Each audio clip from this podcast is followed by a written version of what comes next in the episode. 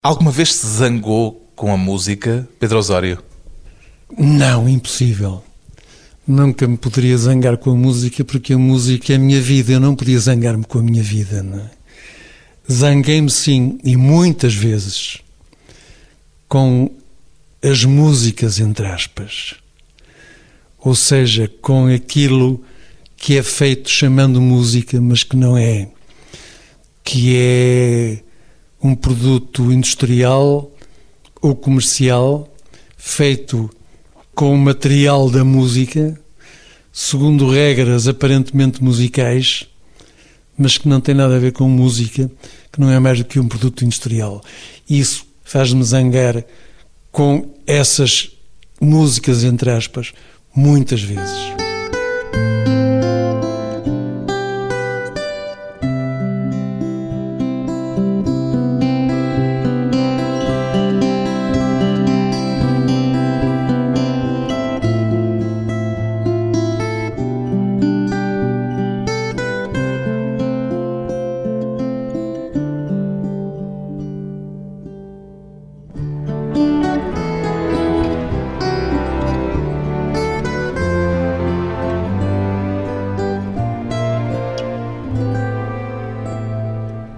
Pedro Osório, pianista, chefe de orquestra, produtor musical, compositor, qual destas atividades é que encara como a sua atividade principal, Pedro Osório?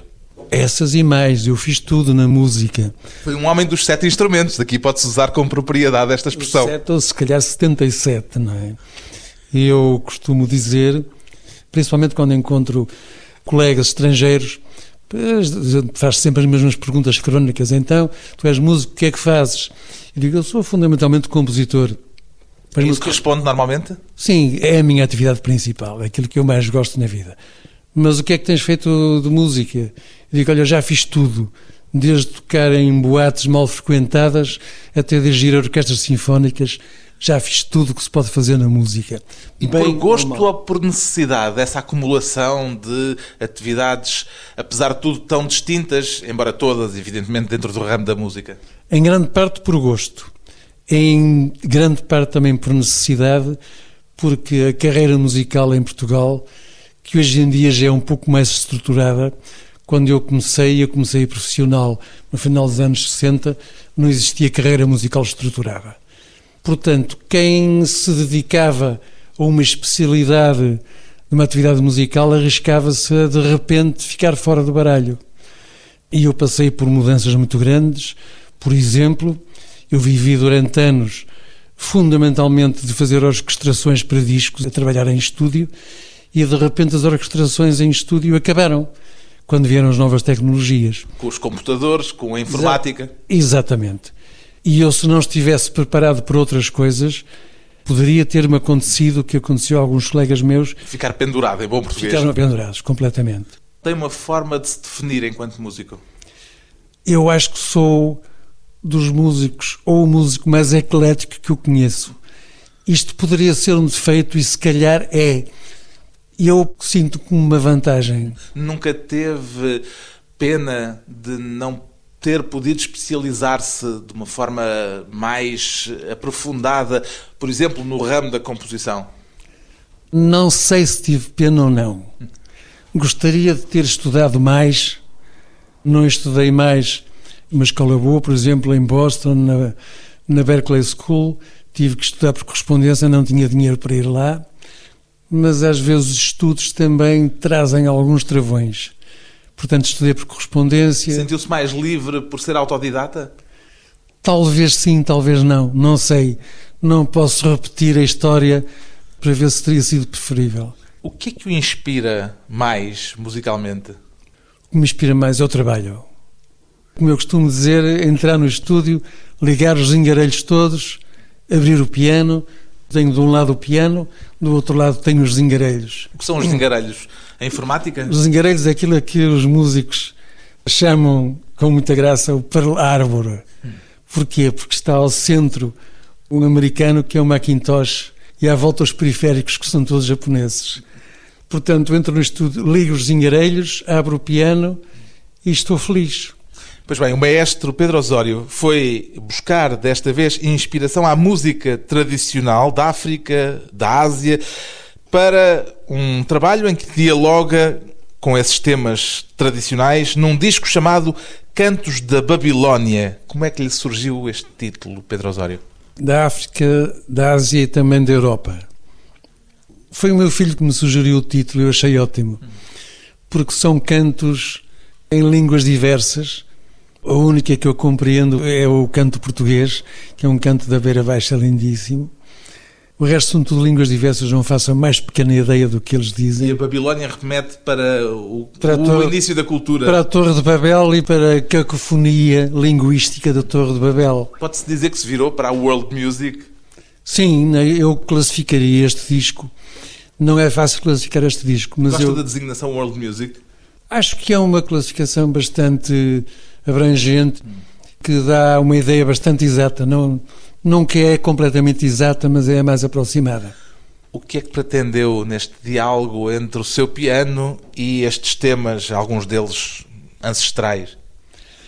Não pretendi nada de especial quando componho, não pretendo nada de especial. Comercialmente sou completamente desorganizado. Vou fazendo, tenho uma gaveta que é o meu clube de fãs, e onde estão uma grande parte das coisas que eu fiz. E vou fazendo. O seu clube de fãs? Explique lá melhor isso. O meu clube de fãs é uma gaveta que eu tenho no meu estúdio onde arrumo as coisas que talvez sejam muito bonitas, alguns amigos dizem-me são muito bonitas, mas que não têm nenhuma viabilidade comercial. Então vou arrumando lá. Nomeadamente obras de maior exigência em termos todos de instrumentação? Géneros. De todos os géneros, desde coisas eletrónicas até quartetos de corda e tal. Tem muita coisa inédita? tem muito mais coisas inéditas do que éditas. Isso é um dos paradoxos eh, dos compositores, o de estarem a trabalhar em material musical, a inventar música que muitas vezes nunca chegam a ouvir. Sim, ouve-se cá dentro na cabeça, mas...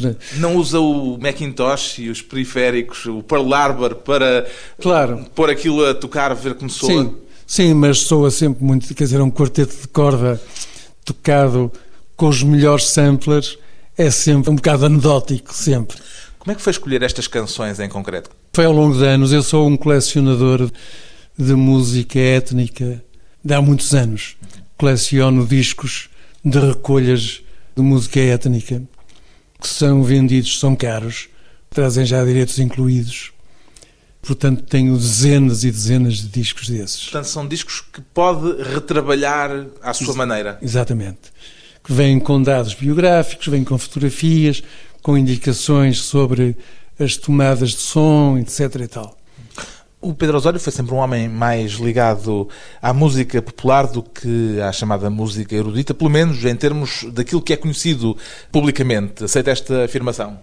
Aparentemente sim, mas na verdade eu sou musicalmente sou tripartido. Sou tripartido por isto. O que eu mais ouço é música erudita, principalmente música barroca, que é a minha paixão. O que eu mais gosto de tocar é música de jazz. E eu vivo fundamentalmente de música ligeira. Eu acho Portanto, que isto... três amores, não é como o Marco Paulo que só tinha dois? É, eu tenho mais um. Eu acho que isto, que poderia ser um inconveniente, acho que acabou por se transformar numa vantagem, porque criou-me um estilo. Pelo menos foi essa, essa conclusão a que eu chego porque os meus colegas, os meus amigos e as pessoas a quem eu dou músicas a ouvir dizem: epá, isso ouve-se, vê-se logo que é teu. Eu digo: porquê? Epá, não sei, porque tem sempre aquela mistura, há sempre um pozinho de erudito, há sempre um pozinho jazzístico e há sempre um pozão de música ligeira que é disso que eu vivo, não é? De onde é que vem o Beijo do Sol que está no seu disco, Pedro Osório? O Beijo do Sol vem da fotografia que acompanhava o canto de onde eu tirei este excerto e que mostrava umas, umas jovens do Quénia num campo de trabalho, uma larga pradaria, com um sol esplendoroso, mas para quem lá estava com um sol impiedoso, e elas, em vez de estarem dobradas ao calor do sol, tinham as três um ar sorridente e um ar felicíssimo, um ar tão alegre, tão contente, que eu disse: o sol não está a queimá-las, está a beijá-las. E é este o beijo do sol? É o beijo do sol. Do Quénia do Quénia. com Pedro Osório. Sim.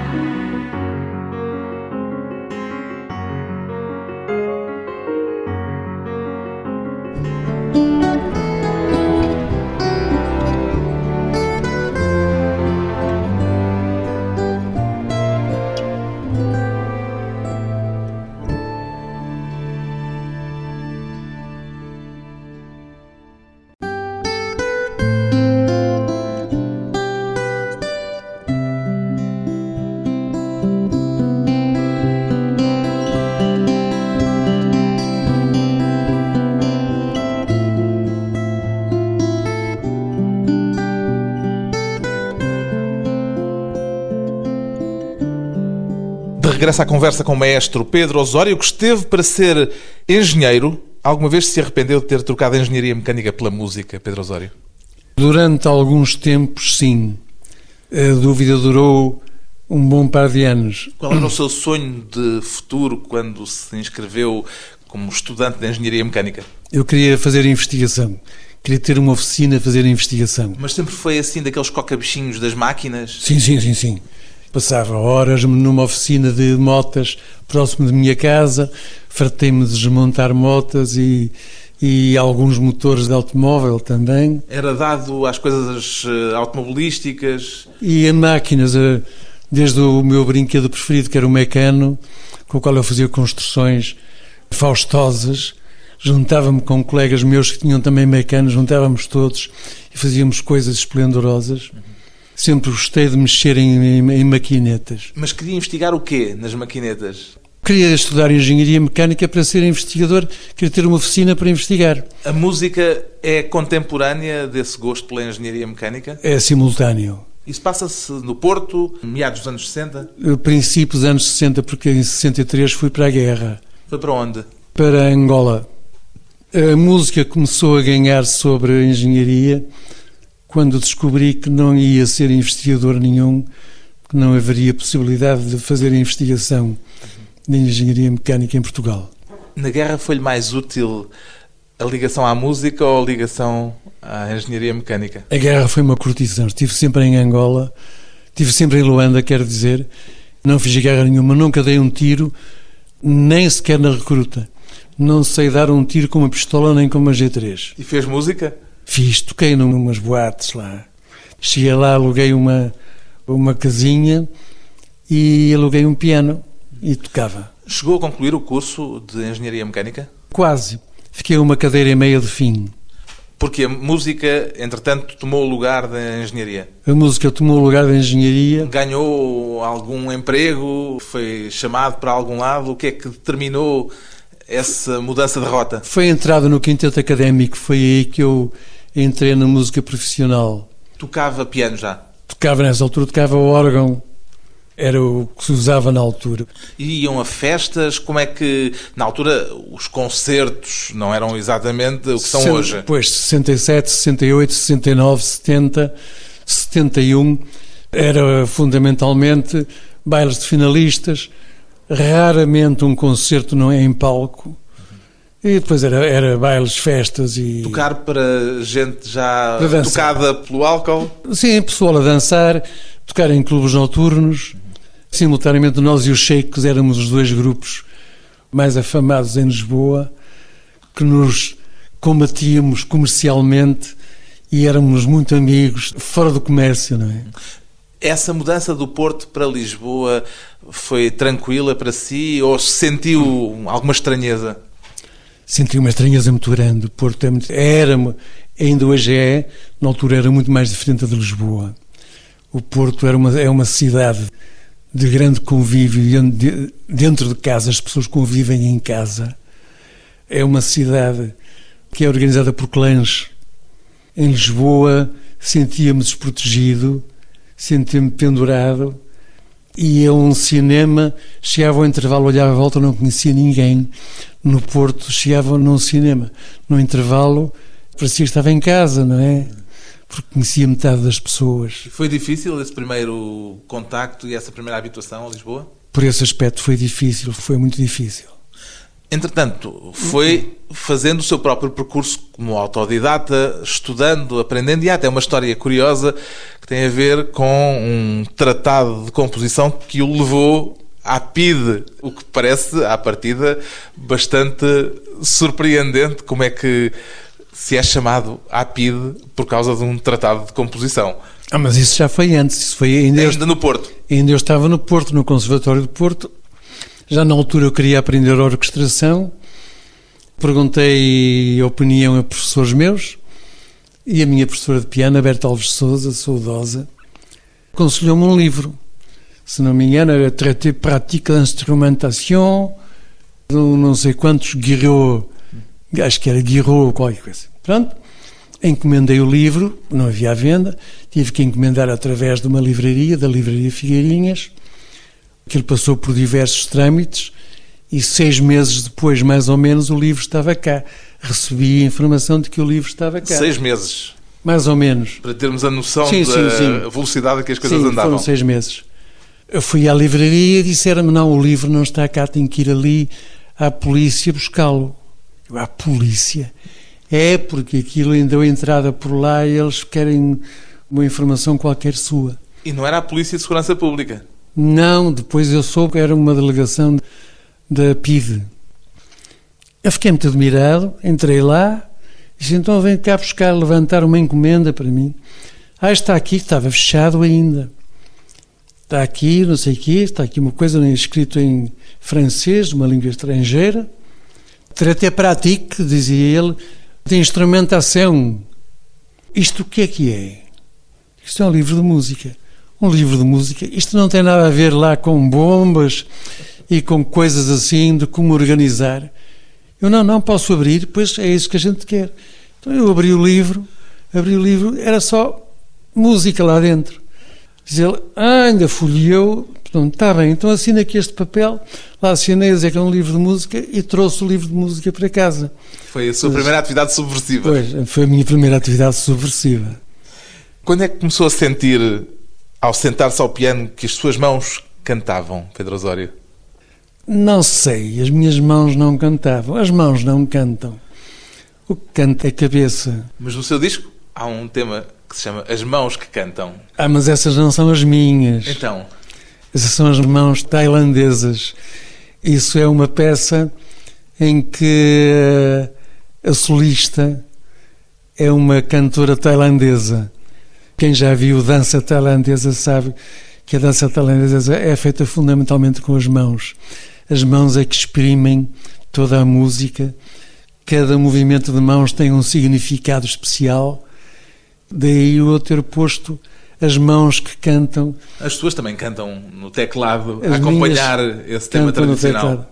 Mas as mãos das bailarinas tailandesas são mais expressivas do que as minhas no piano. Ficamos então com Pedro Osório e as mãos que cantam antes de mais uma pequena pausa.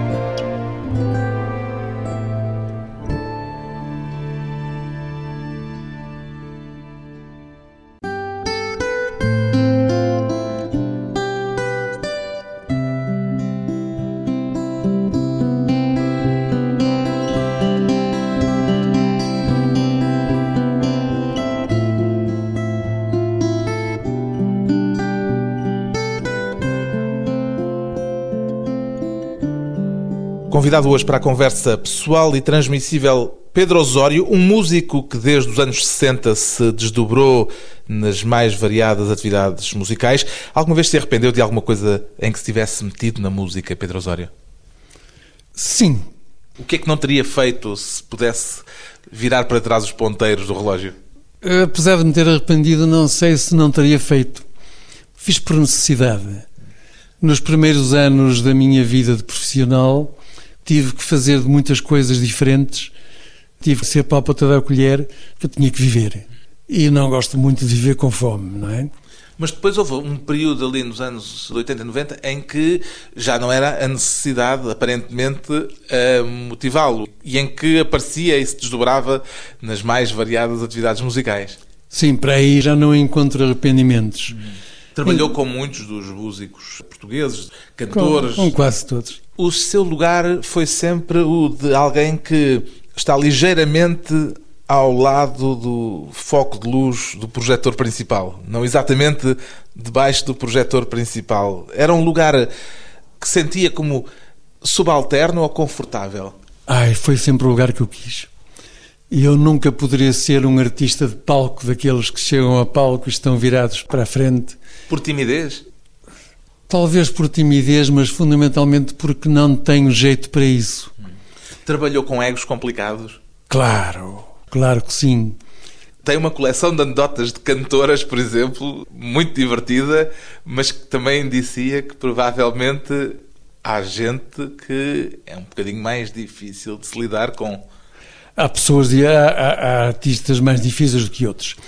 Mas sabe, eu aprendi rapidamente que é preciso dar um desconto muito grande e ter uma grande capacidade de compreensão pelos artistas que estão.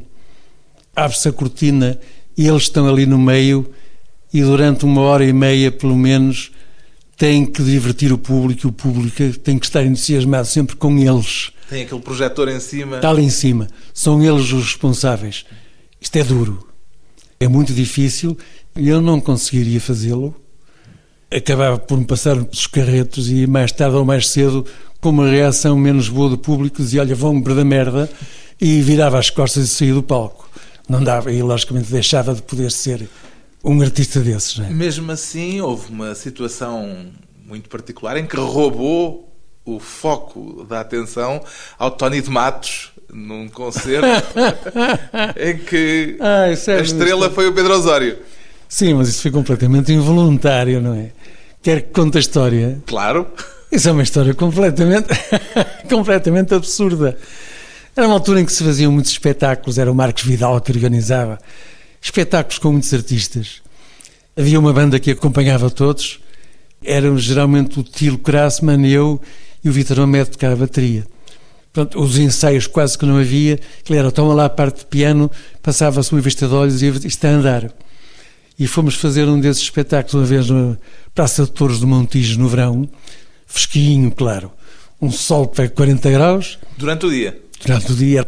Começava ao meio da tarde, eu tocava no meu piano no Fender Rhodes, que tinha de ter um, um parasol de praia por cima, com os berloques. Parecia um vendedor de gelados. Parecia um vendedor de gelados, exatamente. Pronto, e aquilo não estava mal, havia um bocadinho de vento. E como havia um bocadinho de vento, nós líamos todos por uma pauta que estava em cima do piano, portanto, o baterista de um lado, o Tilo Krasman com o baixo do outro, e em cima do meu piano, a parte de piano por onde líamos os três. Tínhamos, eh, por precaução, ali umas pedras, umas pedrinhas que se punham nos cantos da folha para não voar, mas o vento começou a aumentar. Eu ia buscando chão mais umas pedras, ia pondo mais pedras.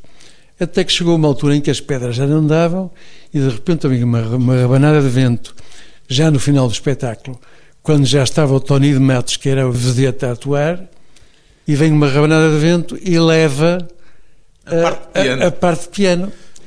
E vou eu atrás da parte de piano, ficam só o baixo e a bateria a fazer um fundo para o Tony poder desenrascar-se e eu a tentar apanhar a parte de piano mas sempre que eu ia apanhá-la, o vento levantava-se mais forte e a parte de piano ia para mais 10 metros de distância. Isso tudo em palco?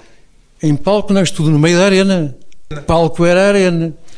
até que à minha à quinta tentativa eu dou um salto e aterro em cima da partitura, ou seja, faço uma pega de serenelha à partitura. Levei uma salva de palmas estrondosa, não é? Isso com o Tony de Matos a cantar. O Tony de Matos a cantar e eu é que voltei para o piano e eu a vedeta. Aí o Tony de Matos, que era um tipo porreiríssimo, mas aí chateou-se um bocado, porque eu realmente estraguei-lhe a performance por completo. Houve outra situação em que a performance também se estragou e também com imensa graça, mas dessa vez a vítima foi o Pedro Osório, isto no período do PREC, quando o seu filho vai ao microfone anunciar que quer fazer xixi. Isso foi em Évora. Foi em Évora, estávamos no Teatro Garcia de Rezende, uma daquelas. Não era, aquele não era um canto livre, éramos só nós, o Grupo Outubro. 75? Pois. Ardor revolucionário pois, em pleno. Havia uma sessão de esclarecimento e depois nós cantávamos meia hora, não sei o quê. O Pedro Osório era aquele que se chamava um companhão de ruta ou chegou a ser militante do PCP? Eu nunca fui militante de nenhum partido. Mas era o chamado companhão de ruta? Eu andava ali pelas esquerdas, achava aquilo muito giro, achava que era a maneira de conhecer o país. Eu queria conhecer o país, queria ver o que é que se passava no país e apanhei a boleia da esquerda porque a esquerda não estava quieta, andava a correr sempre o país todo. E então estava no Garcia de Rezende? Pois estávamos nós no intervalo de duas canções e eu tinha dois microfones, um na viola, portanto cá embaixo, ao lado da barriga, e outro em cima que era para a flauta e para a voz, e os nossos filhos que era o meu filho, que era a Lúcia Muniz, e que era a irmã da Lúcia Muniz também, estavam lá atrás ao fundo do palco. Quando as crianças ficavam em palco para os pais terem alguma pois, capacidade nós, de vigilância sobre nós, elas? Nós cantávamos à frente. Estava o Alfredo Vieira de Souza, então, a apresentar a próxima canção, com grande ardor, com palavras de ordem e tal. E chega-se o meu filho ao meu lado, puxa-me pela calça e com a boca mesmo em frente ao microfone da guitarra diz papá quer fazer xixi acabou-se a revolução acabou-se todo aquele ardor a sala explodiu em gargalhadas e já não houve hipótese de fazer mais revolução naquela tarde o que é que mais se orgulha na sua vida musical, Pedro Osório? Eu não me orgulho de nada, eu satisfaço-me principalmente. Acho que foi uma vida muito agradável fiz aquilo que mais gosto na vida, pagaram-me para isso. Acho que sou uma pessoa cheia de sorte. Continua a compor? Sim, sim. Desesperadamente não digo, mas continuamente. A sua gaveta é o que eu mais gosto do clube de fazer. De fãs continua a receber eh, é. material novo. Agora já não é tanto a gaveta, é mais o computador que fica, que é onde, onde as coisas ficam arrumadas. Mas tenho para lá muita coisa arrumada de vez em quando vou lá ouvir isto, eh, e há algumas ideias que vou buscar e depois vou desenvolvendo, vou ficando por lá. Mas dá muito prazer partir da página em branco, como diz Jorge Palma. Ou neste caso, partir de um ecrã em branco. Este seu disco, Cantos da Babilónia, é uma espécie de viagem, entende-o assim? Fazer música quando se faz com amor, com interesse, com seriedade, é sempre uma viagem para o desconhecido. A música traz-lhe mensagens de espíritos distantes, Pedro Osório? Por vezes traz. Não das musas, eu não vou pelas musas. Eu acho que as musas são.